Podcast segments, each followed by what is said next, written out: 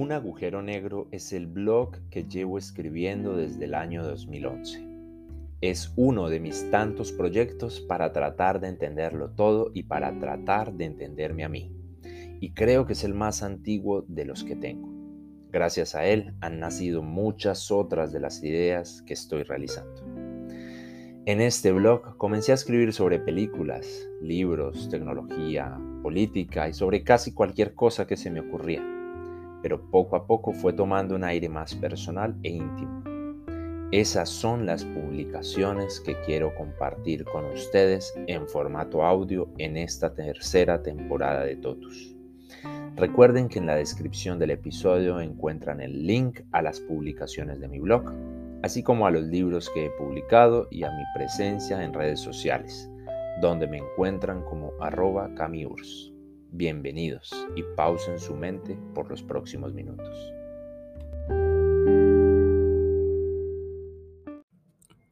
Hola a todos. Muchas gracias por escuchar este podcast y permitir que vaya creciendo poco a poco, así sea muy lentamente, pero que vaya creciendo. Cualquier recomendación que tengan acerca de temas, acerca de su contenido, pueden enviarla como mensaje por Spotify o a través de mis diversas redes sociales. Recuerden que me encuentran como arroba camiurs en Twitter, Facebook, Instagram, TikTok, Medium y quién sabe en cuántas otras, que ya no recuerdo. También me pueden encontrar en YouTube. Tengo dos canales, uno sobre habilidades blandas y otro sobre temas académicos relacionados principalmente con ingeniería. Adicionalmente encuentran algunos de mis ebooks en mi página web www.camiurs.biz y también pueden encontrar otros en Hotmart.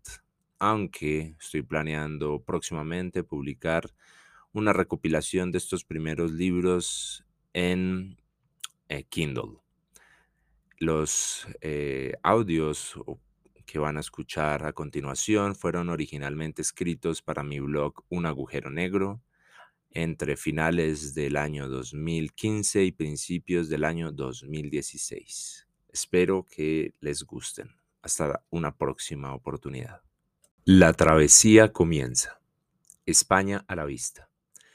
Uno de mis objetivos al estudiar otro pregrado era aprovechar las ventajas que ofrece ser estudiante y que no había aprovechado en mi primera carrera. Una de ellas era hacer un intercambio. Era una de mis principales metas por varias razones. Primera, viajar al exterior. Hasta hace un año tuve la oportunidad de visitar otro país, en ese caso latinoamericano, y el cambio de realidad se mete en lo más profundo de las sinapsis de tus neuronas, si es que algo se puede meter allí y si eres lo suficientemente receptivo como para permitirlo. Tu visión de mundos eh, cambia en el sentido de que dices, si ellos pudieron hacerlo allá, ¿por qué nosotros no podemos hacerlo acá? ¿Es que son más inteligentes, tienen mejores profesores o ven temas más actualizados? Llegas comparando todo y en mi caso, lastimosamente, deseando que la mayoría de las cosas fueran como allá, mejor, más bonitas, más ordenadas, más rápidas, más fáciles, más de todo. Así que me dije, debo vivir un tiempo en otro lugar, ver por qué rayos acá no hemos podido Ver cuál es nuestro error. Tengo varias hipótesis. En segundo lugar, me interesa la educación por la educación en sí, porque me hubiera gustado que la mía hubiera sido diferente en muchos aspectos. Estoy seguro de que mi vida y la de muchos otros sería diferente si, hubiéramos recibido una educación más acorde con la realidad y con las capacidades y gustos de cada quien. Así que también quería ver cómo era la educación en otros sitios para ver si era igual. Esas son las razones principales para querer hacer el intercambio. Con el tiempo he agregado más, como conocer gente y hacer contactos, conocer qué se hace alrededor de un tema en específico en ese sitio, etc. Finalmente, el año 2015 fue el afortunado, pues me encontró viajando por todo el mundo y dijo, bueno, no le hagamos perder el impulso y me ayudó a que se concretara finalmente la oportunidad de estudiar en otro país, España. Por tal motivo, seguiré haciendo una serie de artículos desde que llegue a España y hasta que regrese relacionados con lo que vaya viviendo en esta gran aventura que se avecina. Ya les hice una introducción del por qué quería viajar, así que en el próximo artículo les contaré a grosso modo cuáles fueron los trámites que tuve que hacer para alcanzar este objetivo, pues me gustaría muchísimo que muchos más compañeros de mi universidad tuvieran esta experiencia, a ver si entienden que el mundo va más allá de la 100 con 11 y que la vida es mucho más que un manojo de materias con notas para poder obtener un papel que dice que saben tales cosas. Así que si mi experiencia les ayuda, habría matado dos pájaros de un tiro. Parte 2. Lo que hubo antes de la travesía. Papeles para el intercambio UMNG Exit UPM. Antes de poder tomar un avión de Air France Bogotá-París y otro París-Madrid el 1 de septiembre de 2015, tuvieron que suceder muchas cosas relacionadas con papeles, filas, dinero, estrés, intriga, suspenso, etc.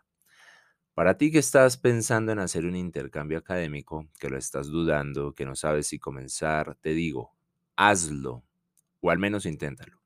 En mi caso, las cosas sucedieron de la siguiente forma y por tanto pueden suceder de manera muy similar para otros estudiantes, sobre todo de la UMNG. Lo primero que toca hacer es estar pendiente del correo institucional. ¿Por qué? Porque aparte de que allí te llegan las notificaciones de la universidad, de tus profesores y hasta de las notas, te llega cada semestre información relacionada con la apertura del proceso de intercambio. Así que cuando te llegue ese correo, revisa los documentos que van adjuntos. Entre ellos se encuentra un listado de las universidades con las cuales tu programa académico tiene convenio. Aparecen los requisitos para poder hacer la movilidad y aparecen, creo, dos formatos que debes llenar en conjunto con tu director de programa y llevar a la oficina de relaciones internacionales. En esos formatos ya debes colocar a dónde irías y qué materias verías, así que es muy importante que tu director de programa te asesore en eso. Esta etapa puede tornarse complicada si no cuentas con la asesoría de algún profesor, porque las materias que vas a ver en el intercambio deben tener contenidos temáticos muy parecidos a las de tu universidad de origen, con créditos similares, etcétera, de tal forma que las puedas homologar cuando regreses. Esos papeles llevan la firma del director y del decano. Una vez has llevado esos papeles a la Oficina de Relaciones Internacionales, debes esperar a que ellos te aprueben la movilidad. Eso lo hacen en un comité. Cuando te aprueban la movilidad en la UMNG, eres informado y envían tus papeles junto con unas fotos que te van a pedir a la universidad de destino. Allá también deben aprobar tu movilidad, proceso que toma alrededor de un mes. Después de ese mes en el cual no recibes noticia del proceso y a veces hasta lo olvidas, un día cualquiera te llega un correo de una persona de la universidad de destino informándote que has sido aceptado, siendo optimistas, para el semestre tal en tal programa. Cuando eso sucede, comienza realmente la acción. Dependiendo del lugar a donde vas, necesitarás o no solicitar visa. Si la necesitas, el camino será largo y tedioso. En mi caso, que necesitaba la visa para España, entre los papeles que tenía que llevar el día de la cita estaban cosas como seguro médico internacional, casi 800 mil pesos colombianos en el 2015. Acreditación del lugar de estadía en España, que costó como 350 euros el mes demostrar que tenía fondos para vivir esos cinco meses. Pueden ser cuentas de ahorros, CDTs, etc. Diploma de bachillerato apostillado, formatos diligenciados, copia del pasaporte, fotos y otras cosas más.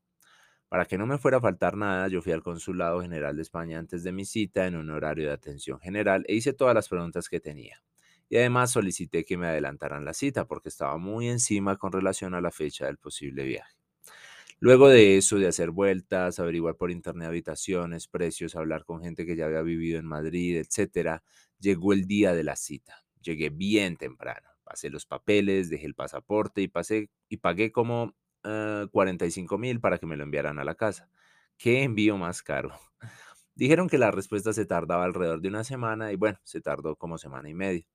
Llega un mensajero, te hace firmar unos papeles y te entrega un sobre donde viene el pasaporte. Si te aprobaron la visa, la verás pegada en una de las hojas del pasaporte. En ese momento ya llevas con éxito un 90% del trámite de ida a tu intercambio. ¿Qué hace falta? Los pasajes. Este paso es muy importante porque te pueden salir bastante costosos y complicarte la situación. Ya sabes que entre más anticipados compres los pasajes, mejores precios vas a obtener. Sin embargo, los pasajes los debes comprar única y exclusivamente cuando te hayan aprobado la visa. Así que debes acelerar el proceso para que te den respuesta del consulado o embajada lo más rápido posible.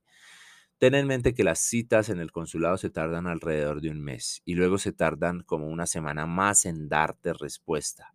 Ahí ya va un mes y medio. Y además recuerda que la cita con el consulado la debes tener al menos un mes antes de tu posible viaje. Como ves, toda la logística para el intercambio debe estar fríamente calculada. No puedes darte el lujo de perder unos cuantos días. Cuando ya tienes en tus manos la visa, entonces ponte a buscar pasajes. Entre más escalas tengan, pues más baratos te van a salir, pero tampoco seas tan tacaño como para ponerte a esperar una docena de horas en un aeropuerto por ahorrarte unas decenas de dólares. Mira los pros y contras de las alternativas que tienes y ten en cuenta además si en el lugar donde vas a hacer escala te van a pedir visa, como sucede en Estados Unidos. En París, por ejemplo, no te piden visa si estás haciendo escala. Y bueno, cuando has comprado los pasajes, debo decirte, querido amigo, que has firmado tu contrato de inicio de una gran aventura. Parte 3. Primer día de aventura. Llegada a Madrid. La aventura comienza desde que se sale de la casa. Vas pensando en si dejaste algo, en cómo te vas a despedir de tu familia, en si va a haber trancón, y si trajiste el pasaporte, en si el vuelo era a las 5 de la mañana o a las 5 de la tarde, etc. Mi mayor preocupación era la maleta de bodega, porque era probable que nos pusieran problema ya fuera por A, sus dimensiones, que en lo que a mí respecta superan como por 3 centímetros las máximas permitidas por la aerolínea, o B, su peso, pues el máximo permitido eran 23 kilogramos y la sola maleta que llevaba pesaba 5. Así que cuando llegamos al aeropuerto, una chica que ofrecía el servicio de envolver la maleta en plástico nos hizo el favor de pesarla y nos dimos cuenta que estaba en 29 kilogramos. Oh, por Dios, corra a sacarle cosas, las cuales mi mamá iba guardando en una maleta de emergencia que llevábamos, pues ya nos imaginábamos que podía suceder aquello. Luego pasé a entregarla y me tocó sacarle un kilo más, pero fue fácil. Para resumir las cosas, lo que pasó después fue lo siguiente. Esperamos un rato. Me despedí de un amigo, mi mamá y mi abuela. Entré a sala, luego al avión, comí mucho, dormí y leí. Llegamos a París justo a tiempo. Subí, bajé escaleras, hice filas, me pusieron un sello en el pasaporte, llegué a la sala de espera del otro vuelo con 10 minutos de anticipación, me dio calor, me senté, llamaron a hacer fila, entré al avión, seguí leyendo, guardé la comida que me dieron porque ya estaba lleno de todo lo que había comido en el primer vuelo. Me asusté un poco con todo lo que se movió ese avión, el vuelo más movido que me ha tocado en mis muchísimas millas recorridas por todo el mundo. Ah, sí, claro, cómo no. Me bajé, recogí la maleta, pregunté cómo llegar a la dirección donde estaba mi habitación provisional.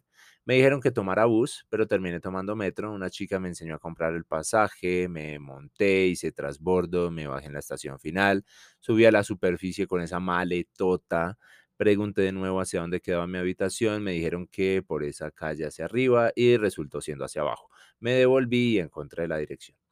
Y resulta que me tocó esperar como 30 minutos porque no llegaba la persona encargada de recibirme. Pero luego llegó, me entregó mis llaves, me mostró el piso, se fue y yo me puse a analizar la situación. Parte 4. Primeros días de aventura en Madrid. Cosas que me han sorprendido hasta ahora de esta ciudad. Los peatones son los reyes de la calle absolutamente todos los autos paran para que las personas crucen. Aún no me acostumbro a ello y me detengo en una intersección cuando veo que un carro se acerca. Luego veo cómo el carro se detiene, el conductor me mira y yo digo, rayos, cierto, esto no es Bogotá. Y cruzo la calle agradeciéndole con un gesto de la mano.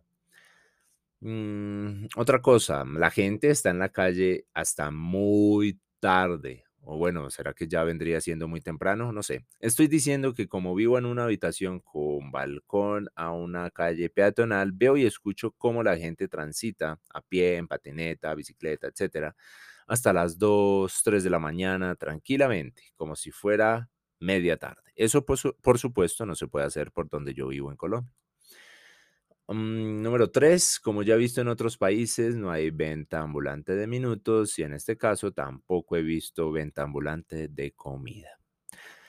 También tomé una serie de fotos que están en mi blog, como por ejemplo del Museo Municipal de Madrid, el cual queda cerca a mi piso temporal, aún no entro. Em, también una foto de cómo es la recolección de basura con canecas en la calle, una foto tomada con mi espectacular cámara profesional y mis extensas habilidades fotográficas. Eh, la tomé con el celular.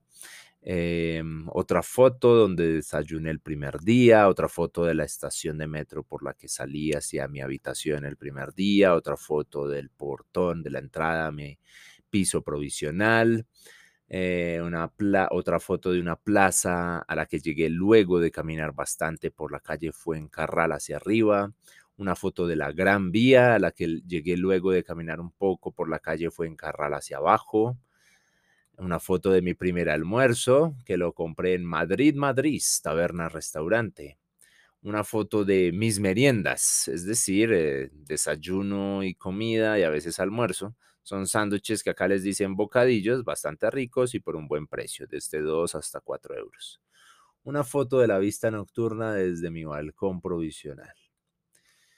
Cuando el viernes 4 de septiembre hice mi primer viaje a la ETSI de la UPM y salí de la estación de metro Ciudad Universitaria, me encontré con esta escultura, de la cual hay una foto en mi blog, unos metros más adelante. Pertenece a la Universidad Complutense y se encuentra entre las facultades de Medicina, Odontología y Farmacia. Estuve perdido los primeros 10 minutos, pero luego encontré indicaciones de cómo llegar a la exit. Y luego de caminar como por 30 minutos, incluyendo los que estuve perdido, llegué a mi destino. Me sorprendió encontrar avisos de convenios con tantas empresas, así como también me sorprendió encontrar tantas, asociaciones de alumnos. En la Universidad Militar apenas existen como tres asociaciones con bastante esfuerzo. Y tantos convenios de intercambio también. Visité el que sería uno de mis salones de clase y le tomé una foto. Ah, hice una foto panorámica de una parte de la universidad. También una foto de la manera de reciclar dentro de la universidad. Y también una foto a la entrada de mi piso provisional. Parte 5. Algunas apreciaciones en ánimo crítico y curioso de Madrid luego de cuatro días. Luego de cuatro días en Madrid, que la verdad me han parecido muchísimos más, me gustaría contar algunas cosas. Ya casi que puedo dejar de pedir las cosas en las tiendas o restaurantes con la típica expresión colombiana de ¿me regala por favor? La gente me ha mirado raro y me dice ¿cómo? Por la calle Fuencarral, que queda frente a mi habitación, no hay bancas para que la gente se siente, sino sillas. Sí, sillas, así como las que habría en una casa, y la gente se sienta ahí, normal, a charlar. Eso me ha parecido curioso. En estos momentos está anocheciendo a las 21 horas, a las 9 de la noche, en Bogotá, pero pues aquí no sería noche, y amaneciendo a las 7 pasadas. Eso hace que la gente se acueste súper tarde e igualmente se levante tarde. Todos hablan con expresiones como vale, ahora te lo entrego. Esto en Colombia significa en un rato te lo entrego. Acá por el contrario significa te lo entrego inmediatamente. ¿Me cobras? Para preguntar cuánto deben pagar en un restaurante o, o tienda. Y chaval, entre otras más que no recuerdo. En la Etsy, donde voy a estudiar hasta enero, venden los elementos electrónicos que necesitan los estudiantes para sus clases. Sorprendente, una idea que parece imposible de llevar a cabo en muchas universidades en Colombia, o acaso en todas, porque según ellos estarían realizando labores que no corresponden a su único objetivo, educar, y se estarían entrometiendo en otras actividades de tipo comercial que no les incumben, como si la educación no fuera un negocio. Patrañas. Imagínense que hasta venden cerveza en las cafeterías de las universidades. Eso sería algo así como un atentado contra la moralidad en mi país. En Madrid hay muchos latinoamericanos, pero dominicanos hay montones. Me los he encontrado en la peluquería, en Cien Montaditos, en Burger King, etc. Parte 6. Nuevas apreciaciones sobre Madrid luego de semana y media en ella. Bueno, estos comentarios podrán parecer tontos para algunos, pero en realidad son cosas que me sorprenden de esta ciudad. Los peatones son sumamente respetados y los automóviles siempre se detienen cuando una persona está cruzando la calle, incluso cuando no es su turno. Casi no he visto habitantes de la calle o perros callejeros o vendedores ambulantes. Hay fiesta todo el tiempo, todos los días, a todas horas, y toman cerveza y vino a toda hora. Apenas he visto un par de músicos que se subieron al metro a tocar y pedir dinero. En comparación con Colombia, esto no es nada.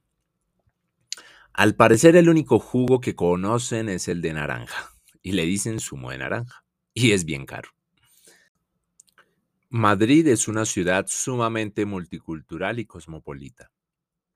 Todo el tiempo se ven extranjeros y se escuchan idiomas diferentes.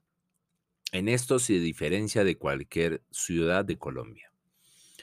Las personas de Madrid hablan fuerte, algo golpeado, y si uno no estuviera ahí para ver la situación, podría llegar a pensar que están enfadadas. Pero no, son así.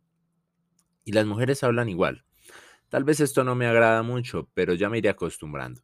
Además, me da la impresión de que la mayoría de las mujeres tiene un tono de voz más grueso de lo normal. De lo normal en Colombia, quiero decir. O tal vez es su acento lo que las hace escuchar así. Tienen nombres para sus comidas algo extraños, me cuesta reconocerlos. Llaman bocadillos a un tipo de sándwich alargado, también tienen sándwiches y además hamburguesas. Ay, las hamburguesas y los perros calientes no se parecen en nada a los de Colombia. Son muy pequeños y apenas con carne, lechuga y tomate. La seguridad es muchísimo más alta que en Colombia. La gente va por ahí tranquilamente hasta altas horas de la noche o de la madrugada con sus equipos electrónicos al aire libre. En esta época de verano casi todos usan shorts. Fuman demasiado. Ya me ha tocado en algunas ocasiones sentir el aroma de aquellos que no se han echado un duchazo. Lo he notado cuando hay mucha gente, como en el metro o en un salón de clases. No es general, pero sí más común que en Colombia. El nivel de calidad de vida es muy alto. De lo que conozco hasta ahora, prácticamente todo el mundo vive, no sobrevive, como tristemente sucede en mi país. Estuve viendo el partido de fútbol entre Atlético de Madrid y Barcelona en un bar muy cercano al estadio y me desagradó sobremanera la suciedad que dejaron los hinchas a su paso tirando vasos, botellas, empaques de comida, etc. Lo que me sorprendió. No se había terminado el partido y ya había gente de medio ambiente de Madrid limpiando las calles. Hablan de que están en crisis, pero la verdad yo veo que la mayoría están muy bien. Tal vez antes vivían mejor. Ojalá mi país tuviera al menos este nivel de vida de crisis, entre comillas. Las personas invierten bastante tiempo en la lectura, al menos más que en Colombia, en donde en muy pocas ocasiones he visto a las personas de los buses o del Transmilenio leyendo. Acá eso es muy común, ya sea leyendo libros tradicionales, libros electrónicos, en la tablet, etc. Algo más que me gustaría importar a Colombia, aparte de la seguridad, el cosmopolitismo y la belleza arquitectónica. Las personas en general son bastante ordenadas para moverse en sitios multitudinarios, como centros comerciales, estaciones de metro, estadios, en fin. Esto se aprecia fácilmente en las escaleras eléctricas, en las cuales se usa el lado izquierdo para subir caminando y el lado derecho para subir quietos. Esta práctica, por ejemplo, no se ve en Colombia.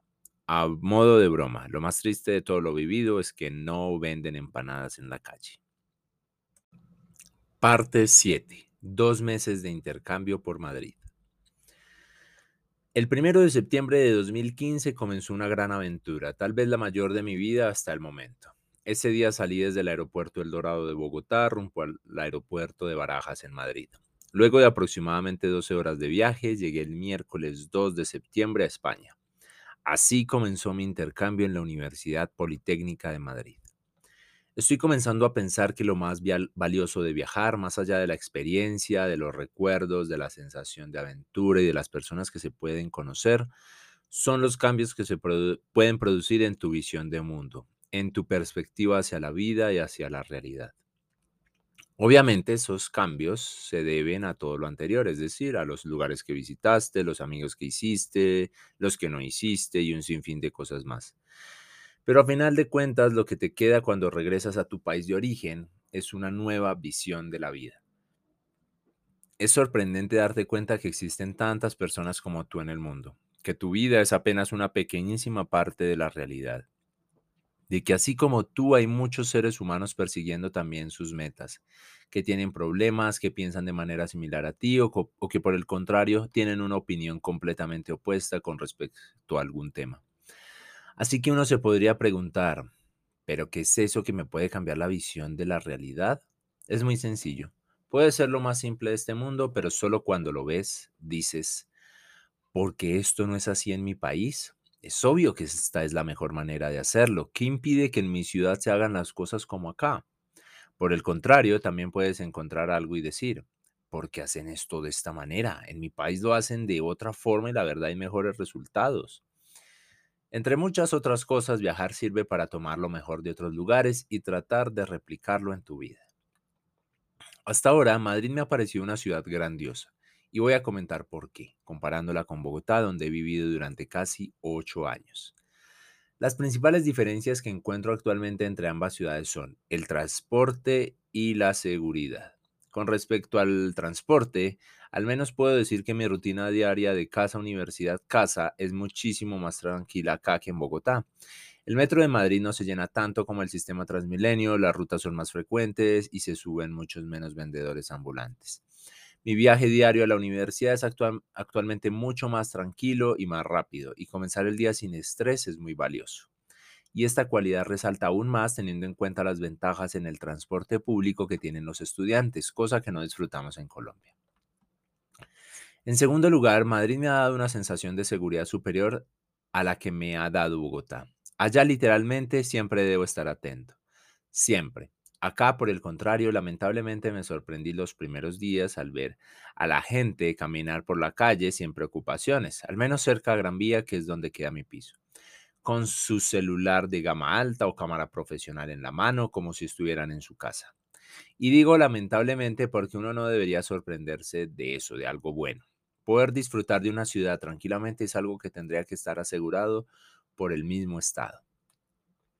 Además de esto, me alegra sobremanera el hecho de no ver tantos habitantes de la calle y tampoco animales en la calle. La desigualdad es causa de muchos males en una sociedad y aquí afortunadamente es más reducida. Algo que puede afectarme fuertemente es eso, ver a alguien en esa situación de desamparo, con una expresión en el rostro que deja ver claramente que está pensando en qué va a comer esa noche o a la mañana del día siguiente, mientras yo voy pensando en algo tan banal como el último capítulo de mi serie favorita o la gente a su alrededor pasa por su lado de manera indiferente, luego de haber gastado decenas de euros o centenas de miles de pesos en ropa que no necesitan, en celulares que usará apenas unos meses o en comida que compró por antojo nada más. Adicionalmente hay otras características que me llaman la atención de Madrid. Los peatones son muy respetados, son los reyes de la vía.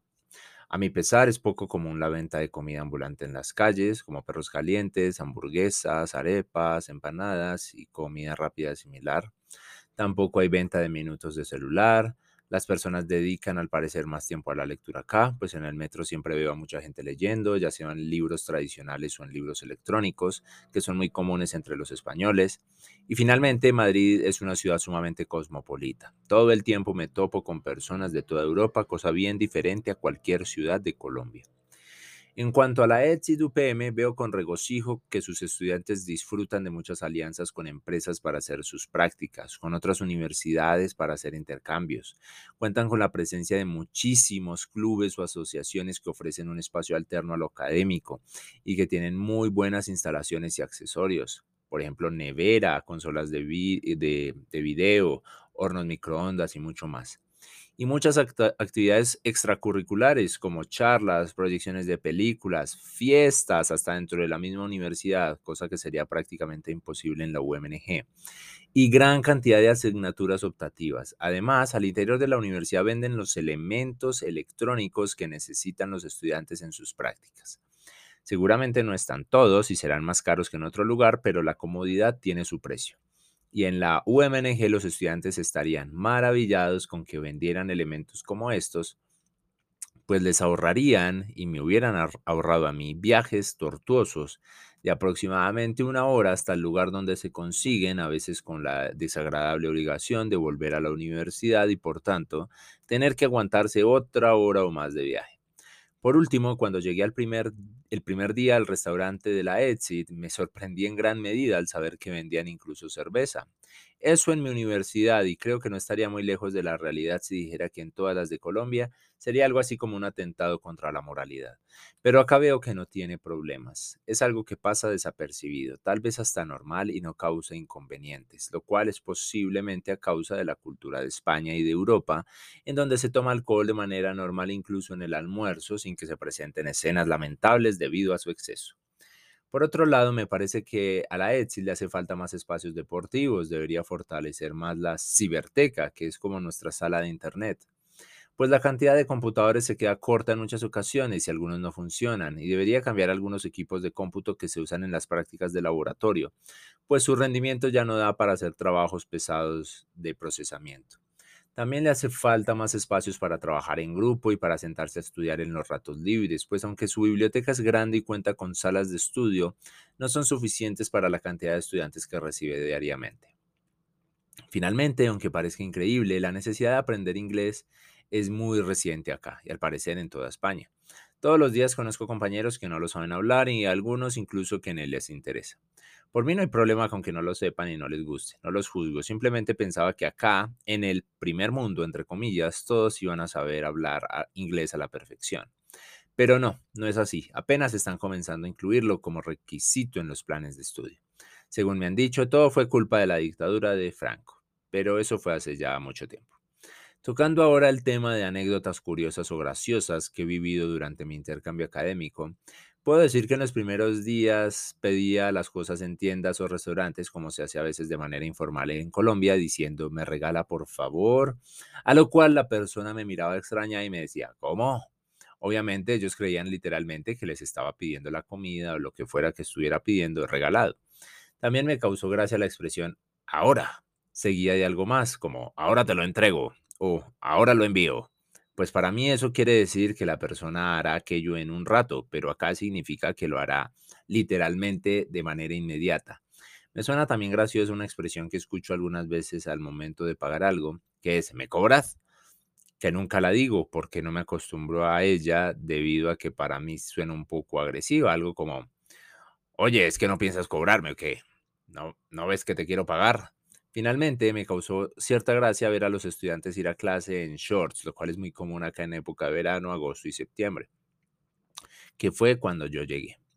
En las primeras semanas en Madrid no me sentía muy cómodo con el tono que usaban a veces las personas para hablarme. Me sentía un poco como regañado porque su tono de voz es algo más fuerte de lo normal para mí, más serio y seco. Sin embargo, poco a poco me percaté que en realidad esa es la forma de hablar de algunos de ellos. No era que tuvieran nada contra mí por ser extranjero o colombiano. Además, tuve que acostumbrarme a que todo el mundo me tuteara, práctica muy común en Madrid a la hora de dirigirse a otra persona. Así la acabara de conocer. En cuanto a las cosas que no me han gustado, tengo varias en lista.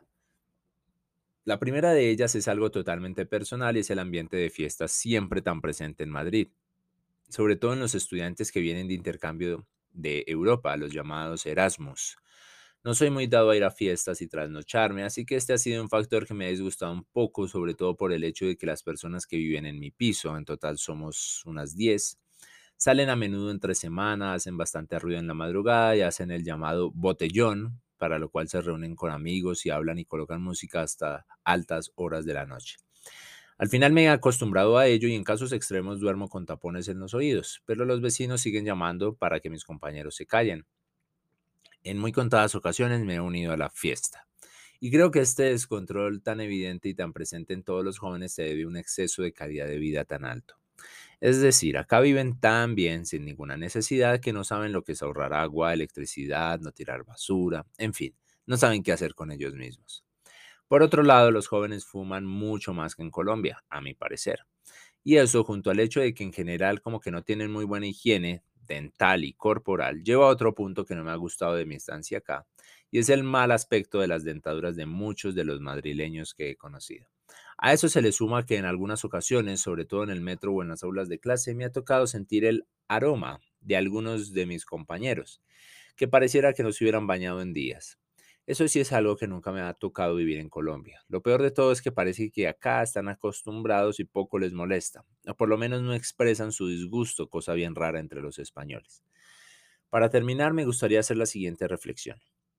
En cuanto a la academia, investigación, instalaciones, espacios abiertos, deportes, clases, profesores y equipos, no tenemos nada que envidiar. Tenemos las mismas posibilidades que estos estudiantes españoles. Por supuesto que factores que he mencionado como la gran cantidad de asignaturas optativas, la venta de elementos electrónicos al interior de la universidad, más y mejores alianzas con empresas, la biblioteca abierta incluso domingos y festivos, mayor participación por parte de los estudiantes a través de asociaciones y clubes con buenos y amplios espacios de trabajo, harían de la UMNG una universidad mucho más globalizada e internacional, fortaleciendo su acreditación nacional y obteniendo puntos a favor por una internacional y tal vez generando mayor interés para estudiantes extranjeros que quieran hacer un intercambio. Sin embargo, la gran diferencia no está en la universidad, sino en la ciudad, en la sociedad que la habita y en su cultura. Sobre todo, es en eso en lo que debemos enfocar nuestros esfuerzos. En enero regreso para unir mi esfuerzo al de todos ustedes y promover ese cambio desde la universidad. Parte 8. Lo que deben hacer cuando lleguen a Madrid. Esta sección va dirigida explícitamente a aquellos interesados en realizar un intercambio y seguramente les será más útil a aquellos que quieran hacer un intercambio a España y a la UPM. Algo que había olvidado mencionar en entradas anteriores con respecto al seguro médico internacional es que lo compren si vienen para un semestre por 150 días. Trotamundos es una buena opción. Primero, obtener tu tarjeta de transporte. En estos momentos está costando 20 euros si tienen menos de 26 años y les sirve para moverse por todo Madrid, todas las zonas, no solo el centro, tanto en metro como en bus. Incluso se puede ir a algunos pueblos cercanos utilizando Renfe, que es como tren de cercanías. Si no sacan su tarjeta de transporte, se pueden estar gastando entre 50 y 60 euros al mes en transporte. Dos, si piensan almorzar muchos días o todos en la universidad, saquen el bono de 10 comidas con el cual se ahorran una. 3. Lo más recomendable es desayunar y comer la mayoría de los días en casa. Con alrededor de 10 euros a la semana se pueden comprar los ingredientes necesarios para hacer sándwiches, tomar jugo, hacer chocolate y cosas similares. Si desayunan o comen fuera de casa, mm, la cuenta puede pasar de 10 a 20 euros por semana o más. 4. Para conocer lugares y asistir a eventos es buena idea hacerse socio de la ESN, Erasmus Student Network. La EXIT de la UPM no tiene, pero queda muy cerca la de la Complutense, que está ubicada en la Facultad de Estadística. La afiliación cuesta 4 euros, toca llevar foto y en su página de Facebook siempre están colocando eventos y viajes que programan a buen precio. 5. Si van a estar menos de 6 meses, es decir, un semestre, no es necesario que saquen el documento llamado NIE cuyo número aparece ya en la visa, ni que se empadronen.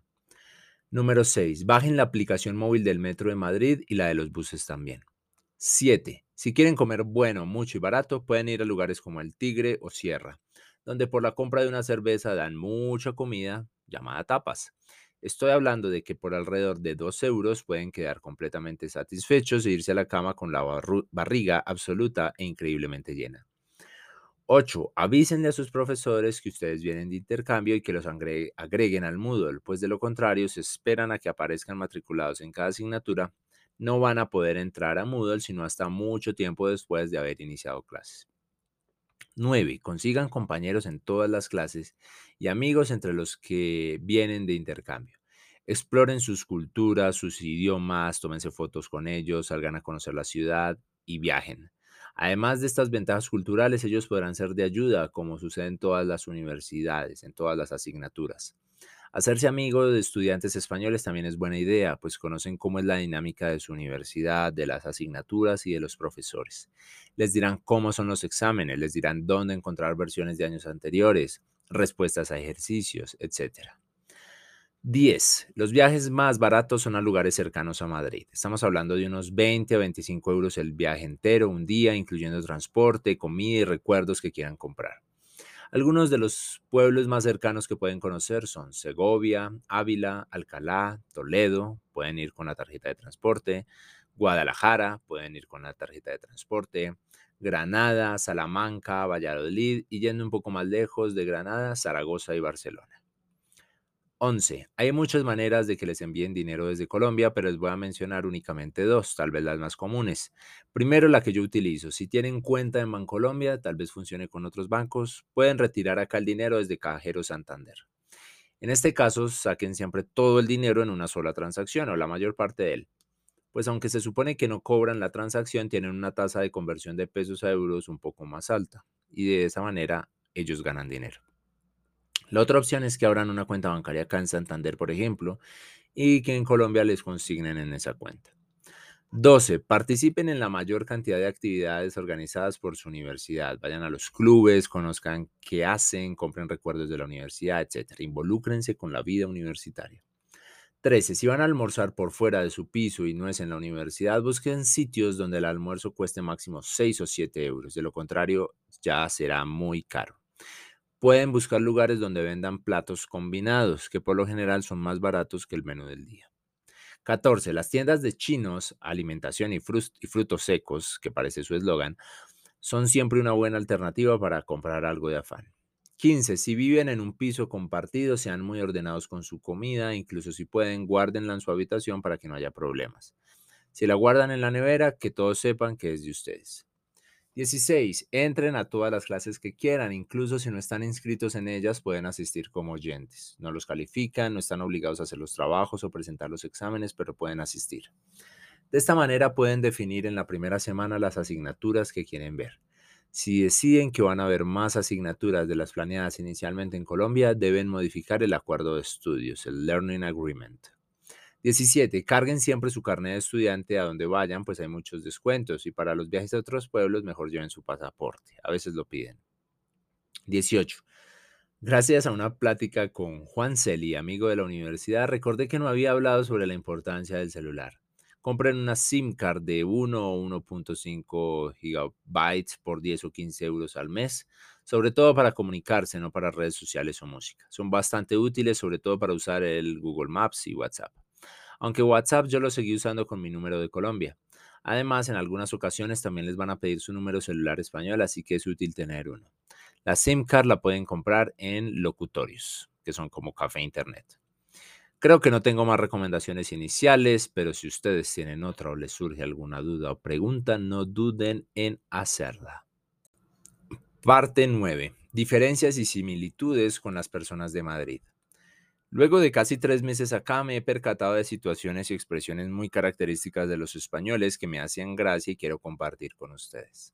Primera, sus expresiones para decir bacano o chévere son mola o qué guay. Para decir increíble o wow dicen hostias. Para decir bueno u ok dicen vale. Segundo, muchos estudiantes, al igual que en Colombia, odian el inglés o le temen y otros tantos sienten lo mismo por la programación, al igual que muchos de telecomunicaciones en la UMNG.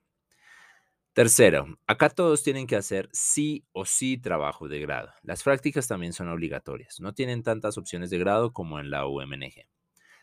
Cuarto, en general a las personas les gusta ver las películas dobladas al español. Son muy pocos los cines y las funciones con películas subtituladas y uno se encuentra unos doblajes que definitivamente se tiran la película. Quinto, al vaso pequeño de cerveza le dicen caña, al grande jarra, y hay variaciones como largo, y a unos sándwiches hechos con baguettes le dicen bocatas o baguettes. Sexto, las tapas son pequeños trozos de comida, pan con algo encima casi siempre, aunque puede incluir paella, croquetas de pollo y otras cosas que sirven con las cañas. Séptima, no existen los carros, sino los coches. Octavo, todos se tutean. Noveno, no dicen cola, sino culo. Décimo, no hacen fiestas en la casa, sino botellones. Em, un décimo, el almuerzo de nosotros es la media mañana para ellos y su almuerzo es llamado comida. en la noche es cena. La merienda es alguna otra comida del día que aún no puedo identificar. Mm, duodécimo, no hay salsa de tomate, sino ketchup. La pasta de tomate es la misma salsa de tomate. Décimo tercero, cuando están viendo un tema o una asignatura dicen, ese tema lo di el curso pasado o eso lo estoy dando ahora. Cuando me lo dijeron por primera vez, yo entendí que esa persona estaba dando esa clase, pero pensé, ¿cómo rayos si es compañero mío? Luego entendí que quería decir que estaba recibiendo ese tema o asignatura. Españoles y su afán por decir las cosas de otra manera. Décimo cuarto. Nunca pidan papas fritas o a la francesa porque acá no existen. Acá existen patatas. Décimo quinto. Es que es la leche. Traduce que es muy chévere. Si fuéramos un poco más coloquiales, diríamos que es la chimba. Definitivamente no me gusta cómo suena esa palabra. Décimo sexto, al hablar, las personas hacen mucho énfasis en el final de las palabras terminadas en la, lo, como entrégalo, dámelo, lo cual suena gracioso al principio, luego también, pero ya no lo demuestras. Número 17, chaval, chico. Décimo octavo, chulo y súper chulo, bonito, chévere, bacán. Décimo noveno, flipa. Si estoy flipado o flipado, es como que estoy emocionado o que algo me flipa, es que me emociona, me interesa. También se usa para indicar que alguien está como inspirado, elevado, oído, medio loco, en fin. Eh, número 20, agujetas. Dolor en alguna parte del cuerpo luego de hacer mucho ejercicio. Nosotros diríamos estoy molido. 21, pirarse significa irse. 22, escaquear significa retirarse, irse de un lugar o no participar en algo cuando se había dicho en primera instancia que sí se iba a hacer. Es como echarse para atrás, arrepentirse. 23, mogollón o mazo, mucho. 24, mmm, bacon o bacon, tocineta. No busquen el chicharrón, no lo van a encontrar, aunque sí hay cosas parecidas, pero no son muy comunes, son en algunas ciudades se comen. No me pregunten cuáles. 25, zumo, jugo. 26. No existen los guayos de fútbol, sino las zapatillas de fútbol. 27. Para los que ven algo relacionado con señales, aquí no dicen decibeles, sino decibelios. Ambas formas son correctas. 28. La palabra temprano casi no la usan, usan pronto. 29. Es extraño que algunas palabras en inglés ellos las pronuncien tal y como se leerían en español, mientras que nosotros las pronunciamos en inglés. Y otras palabras nosotros les hacemos su traducción y ellos las dejan como están en inglés y las pronuncian ahí sí en inglés. No existe Homero Simpson, sino Homer Simpson. No dicen Wi-Fi, sino que dicen Wi-Fi, como se leería en español. No dicen Xbox, sino Xbox. 30. El horario de inicio de clases y trabajo es muy diferente al de Colombia. Acá las personas entran a trabajar a las 9, almuerzan a la 1, a las 2 inician nuevamente y más o menos a las 6 o por tardar a las 7 están acabando. Me gusta más este horario. 31. De manera similar, las fechas de inicio y finalización de clases en las universidades de España son muy diferentes a las de Colombia, lo cual nos ocasiona casi siempre problemas al momento de hacer el empalme entre ambos semestres a los que venimos de otras universidades. 32. No me gusta que las personas almuercen con agua como sobremesa. Casi nadie toma algo diferente y los que lo hacen piden gaseosa, vino o cerveza. Nada como los jugos naturales de mi país. 33. Al igual que chaval o tío, también se usa como chico, hombre. 34. Puñetero, maldito o similares. 35. Pijo, picado engreído. 36. Cutre, feo, ordinario. 37. Borde, mala gente, antipático. 38. Pillar, agarrar o separar. Ejemplo, voy a pillar una sala de estudio. Voy a separar, agarrar una sala de estudio. 39. Coñazo, algo muy malo. 40. Pajita, pitillo. 41. Pasta, dinero, plata. 42, joder. Ellos dicen joder como cuando nosotros decimos no joda, eso está muy complicado. 43, consumición, lo que debes pagar en un bar o discoteca y que incluye algo de beber, es como el cover. 44, subnormales, insulto muy fuerte. Esto me, se me hizo muy gracioso al principio, pues la escuché entre un clásico, en un clásico entre Atlético de Madrid y Barcelona y los del Atlético le gritaban esa palabra a Messi. Yo conocía la palabra anormal, pero no subnormal. 45, venga, expresión usada para despedirse. 46, cotillar, contar chismes. 47, majo, algo muy bueno, agradable. 48, locutorio, café, internet. 49, móvil, celular. Parte 10, costos. Este tema es tal vez uno de los más importantes para los estudiantes que están pensando en hacer un intercambio, pues aunque uno no quiera, poder tener esta experiencia requiere de una fuerte inversión económica. Estos datos son para Madrid, año 2015, específicamente la EDSIT de la UPM. 1. Todo comienza con los trámites en Colombia. El seguro médico internacional puede costar unos 800 mil y entre certificados, notas, apostillas y transporte se puede alcanzar el millón de pesos. 2. Los pasajes con mucha suerte se pueden encontrar en unos mil dólares ida y vuelta. De ahí para arriba todo lo que uno quiera. Número 3, la habitación por mes, mínimo unos 250 euros con todos los servicios incluidos. El promedio está entre 330 y 350 euros. Cuatro, en comida, utilizando el abono de almuerzos de la universidad y tratando de desayunar y comer la mayor parte de días en casa, se puede ir mensualmente unos 120 euros. El abono de almuerzos dura aproximadamente dos semanas, 10 días hábiles y cuesta 45 euros en la Exit. 5. En transporte, si se tiene la tarjeta del metro, son 20 euros al mes. De lo contrario, alrededor de 50 o 60 euros. Con las cosas así, mínimo se van, haciendo todas las cuentas en euros con una tasa de conversión de 3.500 pesos por euro.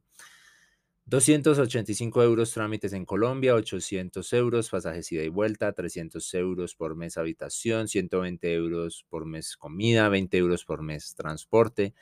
Total, 440 euros como mínimo al mes. En cinco meses esto da 2.200 euros. Si esto le sumamos los gastos iniciales, trámites en Colombia y pasajes, nos da 3.285 euros. Ojo, este sería el gasto siendo bastante optimistas y suponiendo que se encuentra casi que lo más barato en todo, lo cual no ocurre prácticamente nunca. Así que la cuenta podría subir fácilmente a 3.500 o 4.000 euros para esos cinco meses. Si además le sumamos a esos viajes eh, los paseos o las travesías que hagan, recuerdos o regalos que compren, antojos, etcétera, la cuenta llega tranquilamente a 4.200 o incluso más. 4.000 euros por cinco meses suman aproximadamente 14 millones de pesos.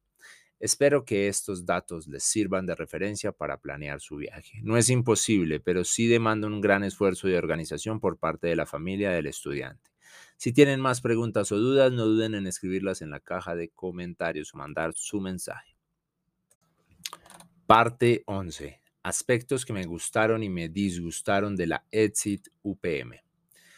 Les voy a contar características positivas y negativas en cuanto a la academia como tal. Primero, muchos estudiantes faltan a clase, más que en mi universidad en Colombia. Dos, la forma de calificar varía de una asignatura a otra, cosa que no me gustó mucho. Algunas asignaturas hacen parciales y luego un examen final, otras tienen trabajos y un examen final, otras solo trabajos, otras informes de laboratorio, ejercicios teóricos y examen final, etc. Creo que me acostumbré mucho al sistema de Colombia de tres exámenes y listo. Los estudiantes pueden elegir si quieren ser evaluados con evaluación continua o si quieren únicamente un examen final que vale el 100%. Al parecer, este era el método hace algunos años. Número 4. La mayoría de las evaluaciones docentes las hacen con encuestas en papel, no en línea, y se hacen en horario de clase. En mi universidad son en línea y no en horario de clase. Número 5. El bono de almuerzos me fue muy útil. Número 6. Me gustó que en las clases de dos horas hicieran un descanso de 5 a 10 minutos en la mitad. Número 7. Me gustó que algunas materias fueran dictadas por más de un profesor, es decir, los temas estaban distribuidos entre varios profesores. Número 8. Desde inicio de semestre en casi cada asignatura uno sabe qué tema va a haber en qué fecha. Además, en el Moodle están las diapositivas correspondientes a cada tema, publicadas antes de la fecha de su explicación. Tal vez es por esto que muchos estudiantes faltan a clase, porque estudian antes el tema o porque lo estudiarán después en casa. De hecho, hay algunos que únicamente van el primer día a la presentación de la asignatura y al examen final y nada más. Y hasta otros que únicamente van al examen final. Número 9. Me pareció fabuloso que los estudiantes tuvieran a su disposición un servicio de impresión 3D gratuito ofrecido por BQ. Número 10. La idea de cátedras empresariales como la de BQ es sensacional. Es una muestra de interacción empresa-universidad que le permite a los estudiantes conocer el entorno laboral desde antes de graduarse, ganando dinero sin necesidad de desplazarse, con opción de seguir trabajando en esa empresa luego de terminar la carrera y con la posibilidad de relacionar sus prácticas empresariales y trabajo de grado con lo que está haciendo en la cátedra. Número 11. No existe esa absurda norma de entrar a laboratorios de computadores con bata. Número 12. Se puede entrar agua a la biblioteca y salas de estudio. Número 13. Las clases casi siempre empiezan en punto y terminan también en punto. 14. En la universidad venden los elementos electrónicos que necesitan los estudiantes. 15. En la, Etsy, en la no hay o no he visto ropa deportiva cosas como mocks relacionados con la universidad o sudaderas o cuadernos. Lo digo porque en mi universidad, en la Universidad Militar Nueva Granada, en Bogotá, Colombia, hay de todo. sacos, sudaderas, cachuchas, canguros, lapiceros, mocks, etc. Y a los eh, miembros de las selecciones deportivas y culturales les dan siempre, durante cinco años me dieron de todo, por lo que tengo casi más ropa de la universidad que de otro lado. Número 16. Varios estudiantes con los que tuve la oportunidad de hablar, tanto de la EXIT como otros que venían de intercambio, no sabían utilizar herramientas ofimáticas como PowerPoint o algún software para elaboración de diapositivas u hojas de cálculo como Excel, lo cual me sorprendió mucho ya que en Colombia esto es algo que desde el colegio están enseñando. Parte 12. Y la travesía en Madrid llegó a su final. Como siempre sucede, el tiempo juega con nuestra cabeza, con nuestra percepción. Ese instante que llamamos ahora se convirtió repentinamente en era y dejó de ser será. Y aquellos momentos que imaginábamos que tardarían mucho en llegar, llegaron y se fueron, algunos de manera similar a como lo habíamos imaginado, otros completamente diferentes. Regreso a Bogotá mejor de lo que me fui, más grande interiormente, más confiado, con más amigos, con más experiencia, con mayor capacidad de reflexión, con nuevas metas, con nuevos fracasos, con nuevas anécdotas, en conclusión, más a gusto conmigo mismo. Lo que más me gustó de la experiencia fue haber llegado hasta el final junto con casi todos los que iniciamos, porque eso demostró nuestra capacidad para compartir, para tolerarnos, para aguantarnos, para conocernos cada vez un poco más. Me topé con muchas personalidades, algunas ya conocidas, otras nuevas, con chicos con grandes metas, con caracteres o personalidades formidables, con chicas seguras, arrasadoras, sensatas, en fin, con muchachos con mentes grandiosas. Es decir, lo que más me gustó fueron las personas que conocí. Fuimos una buena combinación, siempre alguien aportando un poco de desorden, un poco de humor, algo de sensatez, un trozo de organización, una pizca de orientación, algo de sublimidad, que en conjunto daba como resultado un ambiente de diversión. Me parece increíble que ya todo haya acabado. Esta era una de las metas que me hacían falta en la universidad y no pudo haber sido mejor. Gracias a todos a los profesores, a aquellos que llegaron en breves momentos y ocasiones, con quienes compartimos lugares, actividades y algunas palabras, por haber brindado su tiempo y su buena actitud. Nunca olvidaré los miércoles de cine, los fines de semana de aventura, las fiestas, las cocinadas que hacíamos en muchas ocasiones, los paseos, los partidos de fútbol, los viajes, los paseos imprevistos, los almuerzos.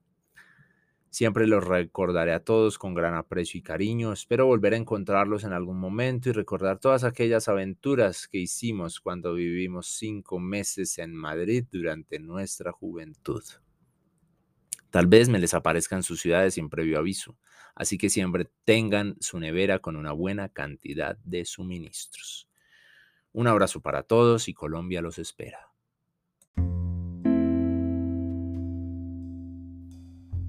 Si lo que acabas de escuchar te suscitó alguna reflexión, comentario, pensamiento o idea, me gustaría mucho que me lo hicieras saber a través de alguna de las redes sociales en las que me encuentro, como Twitter, Instagram o Facebook. También compartir o recomendar este episodio o mi podcast me sería de gran ayuda para poder seguir dando rienda suelta a mi imaginación en cualquier formato, texto, audio, fotografía, video o ilustración. Recuerda que en la descripción del episodio encuentras el link a mi blog, a mis blogs y a mi presencia en redes sociales donde aparezco como arroba camiurs. Hasta pronto.